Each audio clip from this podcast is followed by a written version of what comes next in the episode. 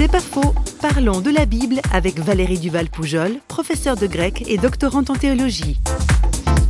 Ce mot Bible, ça vient de la ville de Byblos. Nous sommes en Méditerranée et c'est la ville qui fabrique les papyrus. Et on va partir de ce Byblos pour fabriquer le mot livre en grec, biblion, au pluriel biblia, et ça va nous donner par le latin le mot Bible. Ça veut dire que la Bible, c'est cette bibliothèque portative à laquelle on peut avoir accès 24 heures sur 24, une bibliothèque avec ses trésors. Quand on dit donc une bibliothèque, ça veut dire que vous avez différents genres de livres avec des histoires, des poèmes, des prophéties, etc.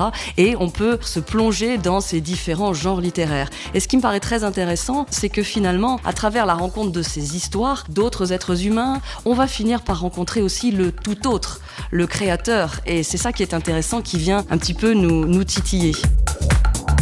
C'est pas faux, vous a été proposé par parole.ch.